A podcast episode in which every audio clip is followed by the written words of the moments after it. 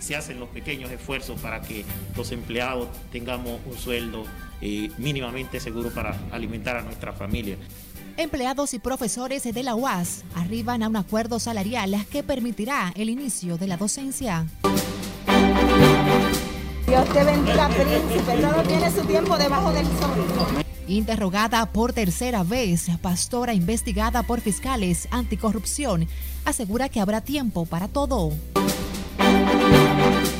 Que los empresarios y el gobierno hicieran una revisión al tema tarifario del salario. Sindicalistas piden al gobierno adelantar las discusiones salariales para compensar la erosión del presupuesto familiar por alzas de los alimentos ha aplazado el juicio preliminar contra los 13 involucrados en atentado contra David Ortiz. Y plenaria en el PLD para aumentar la matrícula de su comité político.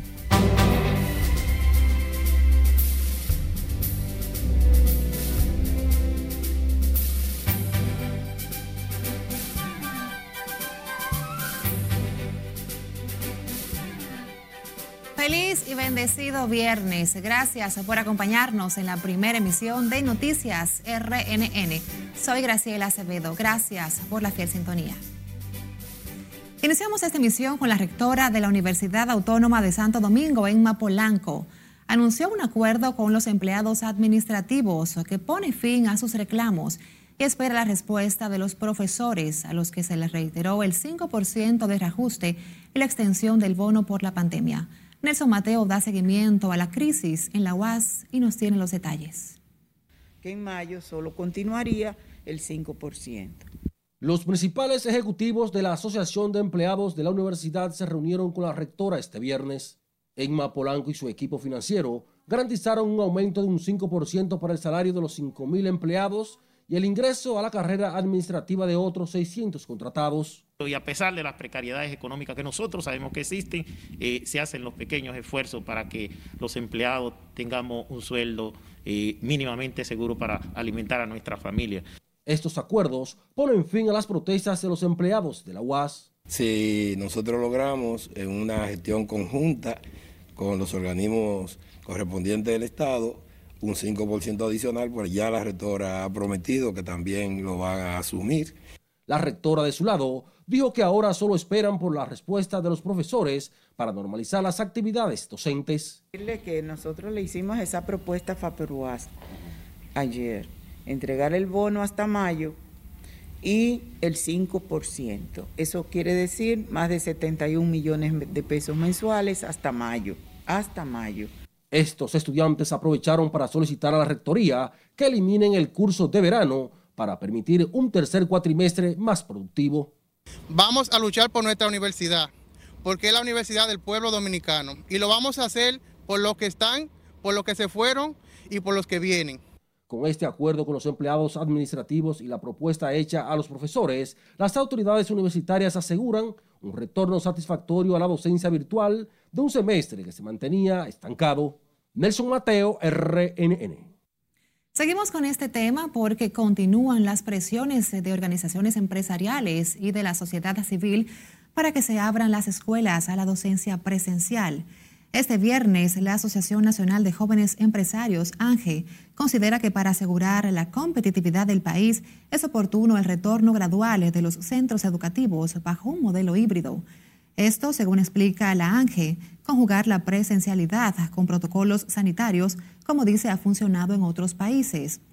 Añade que la reapertura de las escuelas debe ser parte central de la discusión y la planificación del manejo integral de la crisis y la recuperación económica y advierten los jóvenes empresarios que la interrupción prolongada en la, educación presencial tendrá un efecto importante en el capital humano dominicano y nuestra competitividad como país en el mediano y largo plazo. El expresidente de la Asociación Dominicana de Profesores, Eduardo Hidalgo, se opuso a la docencia presencial como están presionando sectores empresariales y dueños de grandes colegios privados. El profesor y diputado entiende que los niveles de mortalidad del COVID-19, además de las condiciones de las escuelas, obligan a que la docencia se mantenga de manera virtual.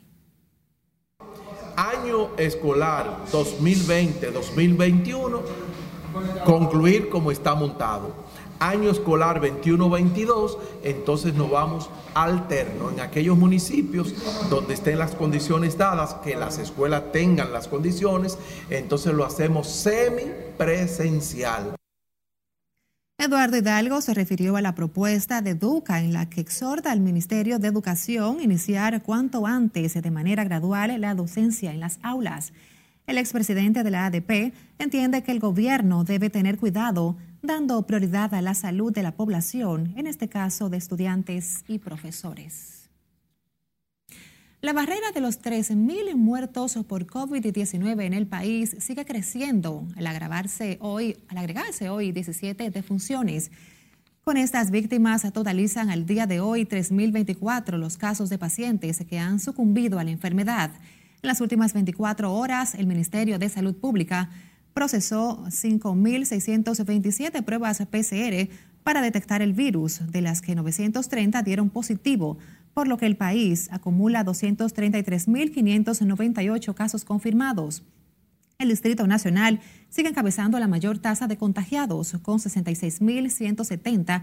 Le sigue en la provincia de Santo Domingo, con 45.802, y Santiago, con 26.415.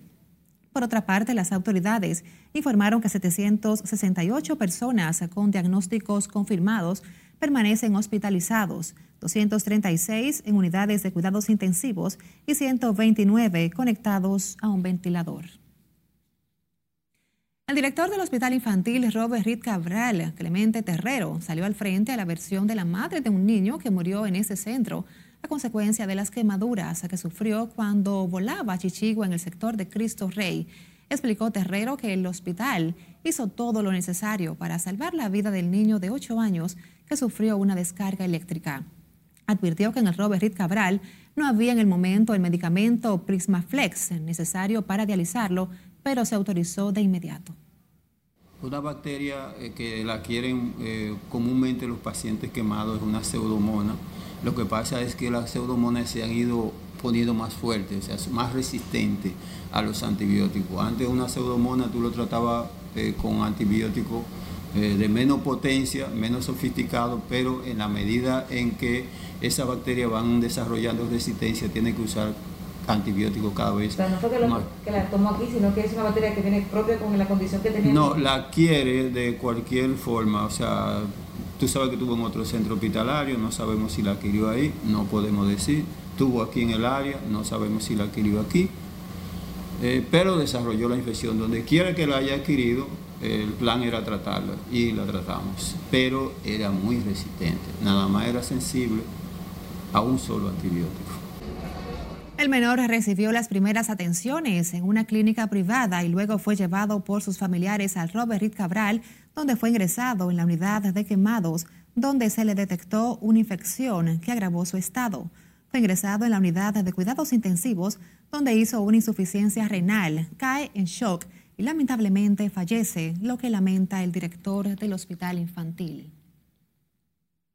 Cambiamos información. La Procuraduría Anticorrupción interroga por tercera ocasión a la pastora Rosy Guzmán, investigada por los bienes acumulados en sociedad con el ex jefe del Cuerpo de Ayudantes Militares del expresidente Danilo Medina, Mayor General Adams Cáceres. Nuestra compañera Margaret Ramírez nos acompaña en directo con más detalles. Muy buenas tardes, Margaret. Cuéntanos. Gracias, así es. Muy buenas tardes. La pastora volvió a ser requerida por los fiscales para continuar las indagatorias sobre supuestos negocios que tendría con el general del ejército. Quieran ahora, yo necesito pasar porque me están esperando. Dios le bendiga. A las 10 de la mañana llegó a bordo de su lujosa jipeta Chevrolet Tahoe último modelo, repartiendo bendiciones y en compañía de su abogado.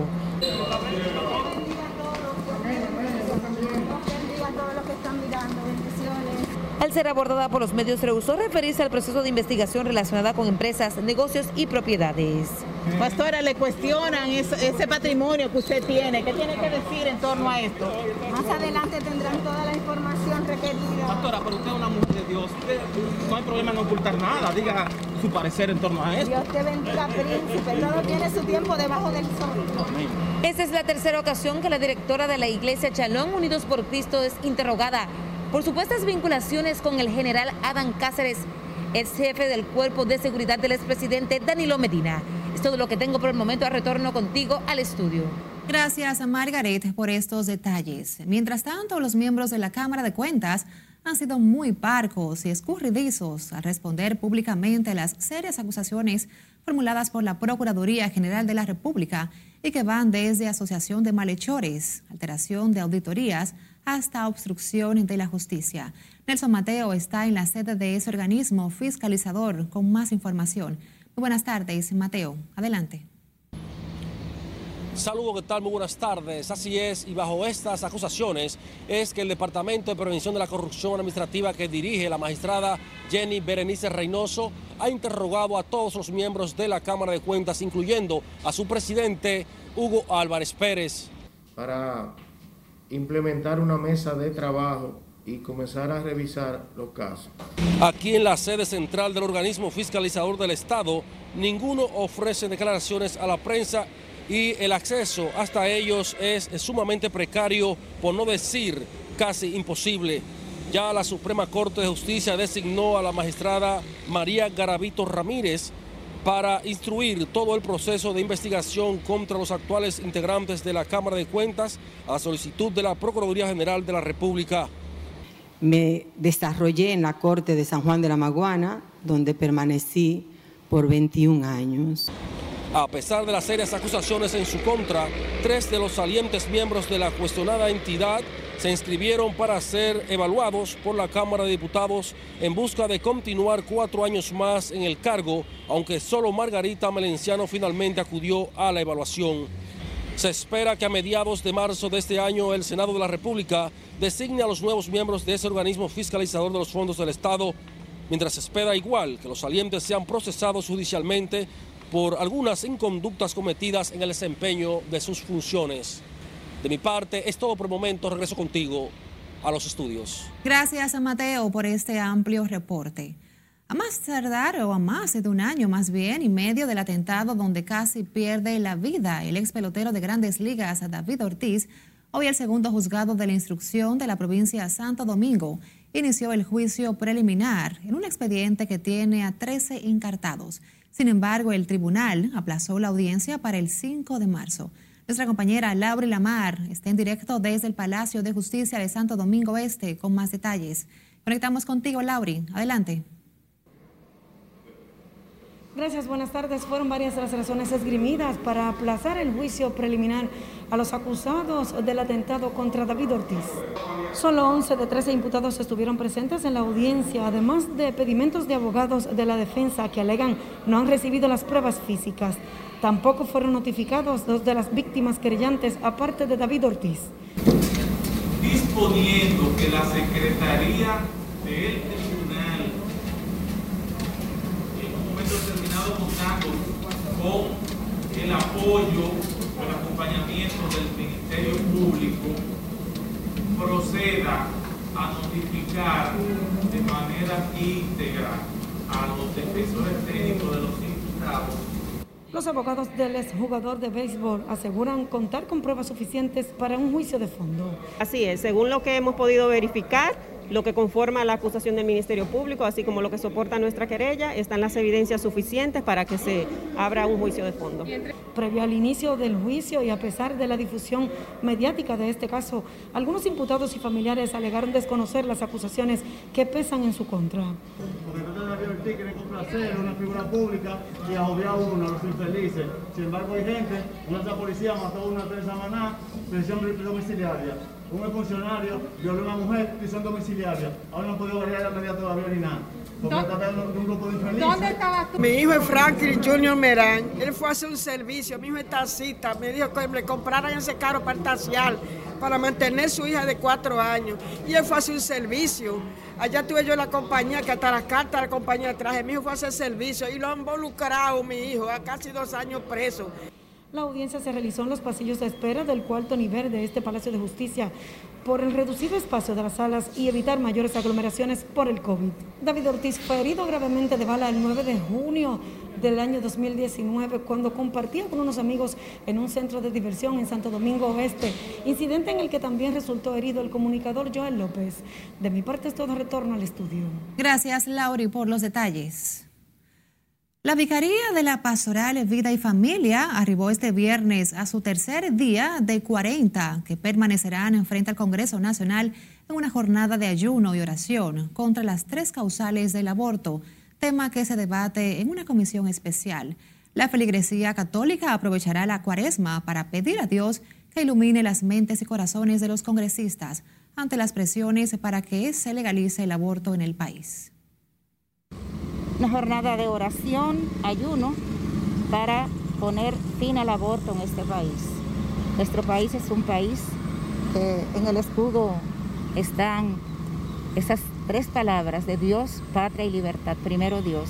Y Dios siempre nos ha dicho que la vida es inviolable. Y nuestra constitución también dice que la vida es inviolable desde la concepción hasta la muerte y por eso nuestra iglesia está en esta jornada de oración.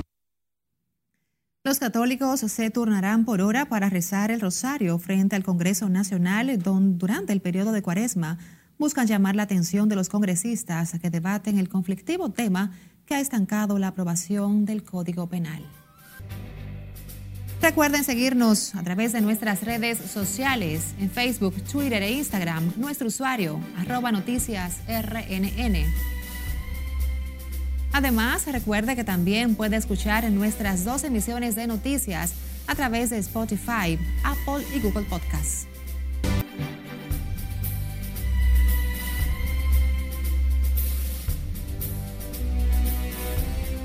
Estados Unidos vuelve a formar parte desde este viernes del Acuerdo de París para combatir el cambio climático, un hito con el que la administración de Joe Biden pretende marcar distancia con el anterior gobierno. Scarlett Guichardo tiene los detalles en el resumen internacional de RNN. Buenas tardes, Scarlett. Así es, buenas tardes, Graciela. Eh, esto busca exactamente un mes de asumir el gobierno del PRI, la principal economía del mundo y segundo mayor emisor de carbono. Regresó formalmente al acuerdo de 2015 que busca combatir el calentamiento climático. El reingreso de Washington significa que el Acuerdo de París vuelve a incluir virtualmente a todas las naciones del mundo luego de que Donald Trump, antecesor de Biden y aliado de la industria de los combustibles fósiles, retirara a Estados Unidos del pacto argumentando que era injusto con el país. Al menos 47 personas han muerto y millones de residentes siguen este viernes sin suministro de electricidad o de agua corriente, luego de los efectos de las tormentas invernales en Estados Unidos. Las autoridades locales informaron de fallecimientos relacionados con las temperaturas extraordinariamente bajas. Al menos 30 de esas muertes ocurrieron en Texas. Casi 63 millones de personas han sido vacunadas en las Américas y el Caribe en los últimos dos meses, mientras las cifras de fallecidos y de contagiados han bajado un 10% en la región, informó la Organización Panamericana de la Salud. El Vaticano prevé que sus cuentas de 2021 se cierren con un déficit de 49,7 millones de euros debido al impacto de la pandemia en las finanzas del Estado Pontificio, informó la Secretaría para la Economía al comunicar la aprobación de sus presupuestos. El presidente ruso Vladimir Putin expresó su apoyo a los esfuerzos del gobierno de Venezuela de reforzar la soberanía del país durante una conversación telefónica con su homólogo Nicolás Maduro, el presidente de Rusia fue informado sobre la situación actual en el país latinoamericano. La tercera noche consecutiva de violentas protestas en varias ciudades de España contra el encarcelamiento del rapero Pablo Hassel por delitos como enaltecimiento al terrorismo e injurias a la corona dejó 16 detenidos y al menos 6 heridos, entre ellos dos policías. Los disturbios fueron de nuevo especialmente violentos en la noche del jueves. Y el joven más gordo del mundo causó revuelo al mostrar su nuevo físico tras perder 231 libras y el exceso de piel. Debido a su enorme figura, no podía asistir a la escuela ya que caminar hasta allá era una tarea ardua para él. Aira Permana, ahora de 14 años, logró bajar de peso con una dieta y ejercicios y puede incluso conducir una motocicleta con agilidad. Residente en un pequeño pueblo ubicado en la provincia de Java Occidental en Indonesia, Aria ahora hace ejercicio con regularidad y juega baloncesto y otros deportes. Algo de destacar y valorar verdaderamente. Qué bueno, Scarlett, que logró tomar conciencia de la importancia de perder peso para ganar salud. Así es. Gracias por informarnos. Otra información, el Consejo de la Unidad Sindical solicitó al gobierno y a empresarios adelantar para el próximo mes de marzo la revisión salarial del sector privado no sectorizado en procura de un reajuste que permita a los trabajadores sobrellevar los altos precios de los alimentos. Nelson Mateo con esta y otras reacciones al alto costo de la vida. Pasaríamos entonces a una crisis económica. Una y otra combinada son muy peligrosas. La inestabilidad en los precios de una serie de productos está impactando el presupuesto familiar lo advierte el dirigente sindical Pepe Abreu, quien llama a revisar los salarios de los trabajadores. Que los empresarios y el gobierno hicieran una revisión al tema tarifario del salario y ojalá podamos adelantar, eso es lo que nosotros solicitamos, adelantar la discusión de julio para que la, que la, que la, que la comencemos a hacer a partir del mes que viene. Y el comercio está dividido en torno a las últimas salsas, como la que se reporta en la libra del arroz. Para la Federación Dominicana de Comerciantes, no es verdad que el cereal se esté vendiendo a 40 pesos la libra. No podemos crear nerviosismo en la población con estos incrementos falsos de precios para que después la población no acuda masivamente a comprar alimentos. Sin embargo, el presidente de la Federación de Alimentos Apéndices del CENUS asegura que personalmente ha comprado el cereal a 35 y 40 pesos la libra a 40 pesos y a 35 en lo colmado. El arroz. Eso es efectivo y eso no es invento para nada. Es la realidad, es lo que estamos viviendo ahora y es lo que nosotros queremos que el país tire para adelante, pero así de esa manera no puede ser. Estos comerciantes creen que hay otros motivos en las denuncias de alzas en los precios de los alimentos. Aquí no ha subido ningún arroz a 40 pesos, que eso quede claro. El primer arroz que me consiga a 40 pesos, le voy a pagar el doble. Se sabe que son pagado por el funcionario. Los que tenemos 55 años frente al comercio, si sabemos que aquí no hay arroz a 40 pesos. El que quiera ver cómo andan los precios del arroz, que vaya a un mercado. De su lado, el CENUS espera que el gobierno y los empresarios acepten ir al Comité Nacional de Salarios en marzo en busca de un aumento salarial para los empleados en medio de la crisis. Nelson Mateo, RNN. El presidente Luis Abinader anunció un gran acuerdo por el agua que presentará ante el Congreso Nacional el próximo 27 de febrero a propósito de su rendición de cuentas. Explicó el mandatario que se busca resolver el grave problema del abastecimiento de agua potable que todavía sufren comunitarios del país. Hizo referencia a estudios que señalan que casi la mitad de la población no tiene acceso al agua potable se están acometiendo una serie de infraestructuras y reformas por todo el país que revertirán la situación heredada y darán una solución definitiva a un problema que hace mucho debió estar resuelto. Fruto de esas intervenciones nace esta nueva planta que suple de agua a los sectores Guanuma, Cruce de la Bomba y Los Botados, la cual impactará, como dijo Wellington, a una población de más de 15 mil habitantes. El presidente Luis Abinader dejó en funcionamiento este viernes la planta potabilizadora del acueducto múltiple Guanamá, los botados en Monte Plata. La obra construida por INAPA se realizó con una inversión de 12 millones y medio de pesos y era un reclamo de esas comunidades que según Abinader se cumplió tras acusar al pasado gobierno de faltarle amor y cariño más que dinero. Hablemos ahora de política porque la, Asamblea Plenaria del Noveno Congreso del PLD decidirá el domingo si acoge una propuesta para elevar a 45 la matrícula del comité político de ese partido. José Tomás Paulino tiene más detalles. Estas plazas darán más oportunidad de renovación, de crecimiento. 2.572 peledeístas están llamados a participar el domingo a las 10 de la mañana en la sesión de manera virtual en el territorio nacional y el exterior. Someteremos a la consideración de más de 2.600 delegados autorizados por nuestros estatutos para que aprueben o rechacen el incremento de las plazas que conforman actualmente nuestro comité político de 35 a 45 miembros. 10 nuevas plazas. La propuesta de sumar 10 puestos a los 35 miembros que integran el Comité Político Peledeísta fue hecha por el expresidente de la República, Danilo Medina, líder de esa organización política. En la misma estamos consultando si están de acuerdo con la ampliación del Comité Político a un número de 43 o de mantenerlo como está actualmente de 33. Armando García y Danilo Díaz, miembros de la comisión coordinadora del noveno Congreso del PLD, explican que con la ampliación de ese organismo buscan asegurar una mayor representatividad.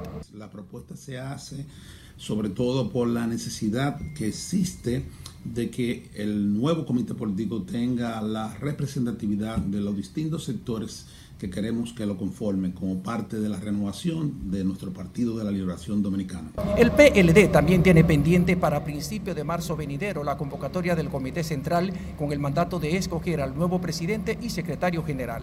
José Tomás Paulino, RNN. Y por primera vez en muchos años, el expresidente Hipólito Mejía celebrará su fecha de cumpleaños sin la masiva presencia de familiares y amigos y compañeros de su partido, así como de otras organizaciones políticas. Las puertas de su residencia en el sector La Julia de la capital este lunes, como otros días 22 de febrero, no estarán abiertas para la tradicional celebración. Hipólito Mejía ha comunicado que la llegada de sus 80 años de vida lo celebrará con familiares a consecuencia de la pandemia. El exmandatario agradeció a Dios por sus 80 décadas en un buen estado de salud, condiciones de seguir trabajando a favor de los mejores intereses del pueblo dominicano. Mejía agradeció también el haber nacido en el seno de un hogar cristiano, donde aprendió el valor del trabajo honrado, la solidaridad y el compromiso con sus ciudadanos. Y así nos despedimos por esta tarde de la primera emisión de Noticias RNN. Gracias por acompañarnos.